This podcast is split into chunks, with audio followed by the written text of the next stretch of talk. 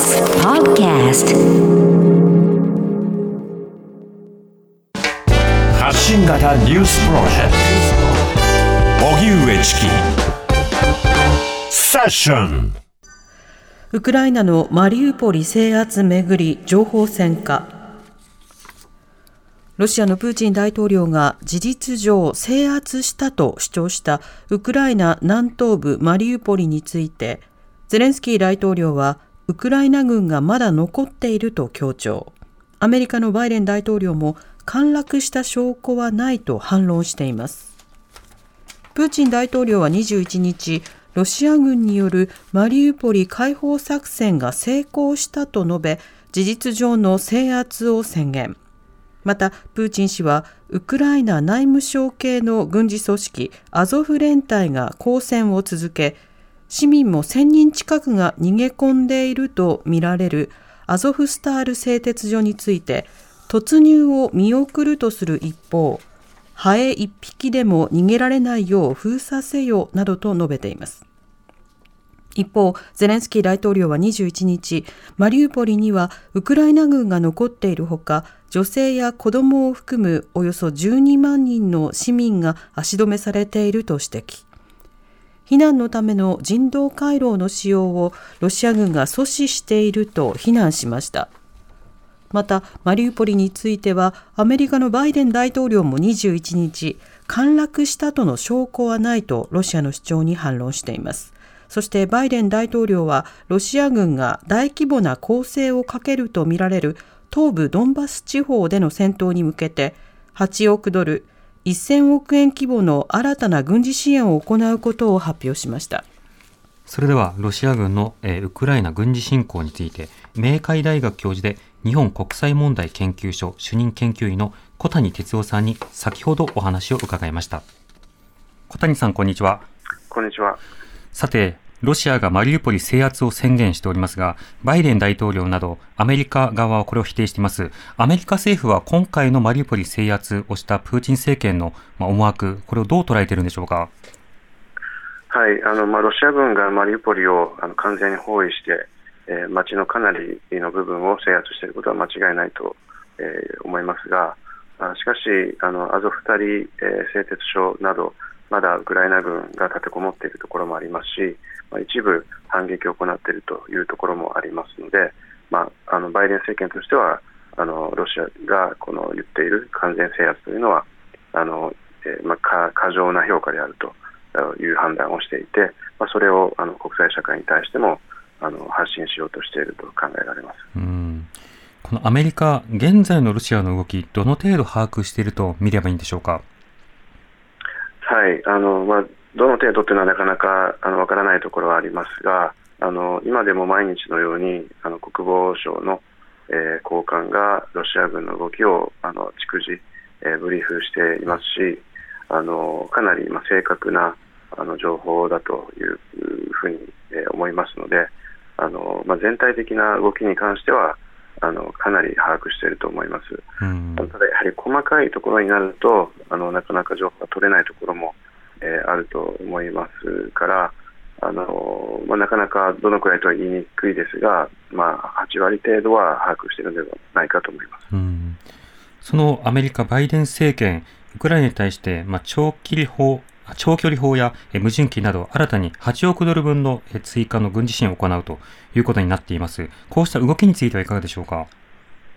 はい、あのロシアがこれからあの東部ドンバス地方であの、まあ、大攻勢をかけるということが予測されていますけれども、あのこのドンバス地方はあの平地でかなり見通しがいいので、あのキーウ周辺でウクライナ軍がやったこう木々に隠れながら待ち伏せて攻撃するということがなかなかできません。はい、そのためあの、かなり遠く離れたところからでも攻撃できるこの長距離砲ですとか、えー、無人機をあの早急に、えーまあ、ウクライナにあの供与することで、ウクライナ側があのロシア軍を撃退できるようにということで、あのかなりハイハイペースであの決断からあ実際の供与まで行っています。うんこうしたアメリカの動きというのは、実際の戦況を動かす影響力というのはどうなんでしょうか？はいあのまあ、実際のところ、ロシアの戦車部隊を十分に迎撃できるだけのあの戦力をアメリカ、それからその他のヨーロッパ諸国があのすでに提供を始めていますので、はい、あのウクライナが一方的に、えー、やられるということは少なくともなくて、えー、場合によってはあのウクライナが東部ドンバスでもかなり前線するところまではいけるのではないかと思います。うんまたあの、こうした具体的な兵器を提供することですけれども、これ提供された兵器というのは、ウクライナ側は適切に操作できるようなものになるんでしょうか？もともとウクライナが持っていた旧ソ連製の兵器をこれまでは供与してきましたので、はい、それに関しては問題がありませんでした。ただ最近はあの、まあ、欧米製の兵器も提供し始めていますので、あのこれに関しては例えばあのヨーロッパのどこかに、えー、ウクライナ軍の50人ぐらいの兵士を呼んであの、まあ、訓練をして、はい、そして、まあ、彼らが前線で、えー、他のウクライナ兵に訓練をするというようなやり方であの使えるようにしています。うんこのように様々な支援を行い続けているような状況ですけれども、一方でロシア側、えー、ショイグ国防相とプーチン大統領、会談を行ってその映像が出されています。こういったロシア側の発信については小谷さんいかがでしょうか？はい、あの、まあ、もともとは、あの、プーチン大統領は側近と会うときはかなり、えー、距離を取っていたわけですけれども、今回はかなり、あの、近い、近い距離で話をしていました。はい、で、やはりあの、アメリカ側から、あのプーチン大統領に対してあの側近から正しい情報が上がっていないというようなことがあの言われましたので、やはりその情報を打ち消すためにも、えーまあ、自ら側近と近い距離で話をしている、まあ、そういう絵を見せたかったのではないかと思います。その距離と適切な情報が上がるかどうかは別ですけれども、実際としてプーチン大統領のもとには、あの適宜あの実際の情報が届いていると見ていいのか、そうではないのか、この点、いかがでしょうか？これは今、この瞬間はあの分かりませんけれども、あの少なくとも、えー、戦争が始まって、えー、しばらくの間、あの側近たちは本当のことを、えーまあ、その選挙が良くないということを、えー、伝えるのを恐れて、えー、本当のことは伝えていなかった可能性が非常に高いと思います。今はもしかするとあの伝えているかもしれません。はいまたあのこれ、東部でのさまざまな侵攻が、えー、過ぎた、その後にキーウの再侵攻、これについてはいかがでしょうか？えー、これはその東部の戦況がどうなるか次第だと思います。あの仮にロシアが東部で優勢になってドンバス地方を全体を制圧できるということになれば、あのそのまま兵力をキーウに再び向けるということは十分考えられます。え、しかし、ドンバス地方で、え、ウクライナに押し返されるのであれば、あのキーウに対してはあの、まあ、ミサイル攻撃などを散発的に行うことはあるでしょうが、あの地上兵力を大量に向けるということは、おそらくできないと思います。また、そうした次のフェーズに向けて、アメリカなどが新たな軍、まあ兵器の提供を行うということはいかがでしょうか？はい、あのアメリカ、それからあのヨーロッパ、あのまあ、重火器、それから、まあ、戦車も含めて、かなり提供するようになっています。で残りはあの戦闘機を提供するかどうかですけれども、うん、えー、これもあの流れとして、えー、戦闘機も提供しようというような方向に向かっているようですので、あのまだまだウクライナ軍を支援するという動きがあおそらく強まっていくと思いますし、はい、あのアメリカのオースティン国防長官があの近々ドイツで支援のための会議をホストするということですので、えーまあ、制裁に合わせてこの軍事支援というのはあのこれからも、えー、強強化されていくだろうと思います。こういった武器の供与に関しては、アメリカの世論も、これは賛同の方が大きいんでしょうか？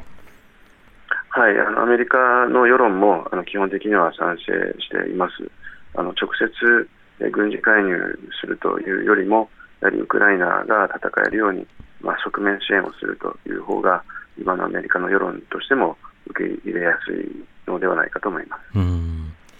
また今後のロシアのウクライナ侵略、そのあり方について、ロシアの狙い、小谷さんが気になる論点などいかがでしょうか？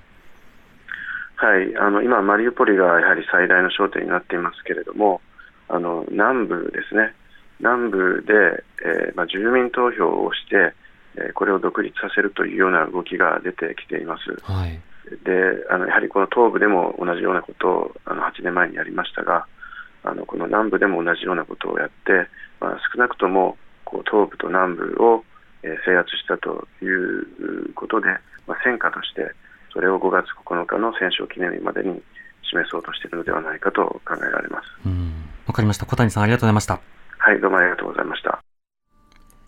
明海大学教授で日本国際問題研究所主任研究員の小谷哲夫さんにお話を伺いました。アメリカ側が特にウクライナに対してえーさらなる武器供与などを行っていくということ、その武器の中身の変化からえー今後の具体的なえー戦場の展開の仕方が違ってくるということも見えてくること。しかしそれがさらに進んだときに、例えばキーウ再侵攻などとなると、新たな別の支援の仕方が必要となってくる。そうしたような備えもアメリカ側に睨んでいるのではないかと、いろんな話を伺いました。荻上チキ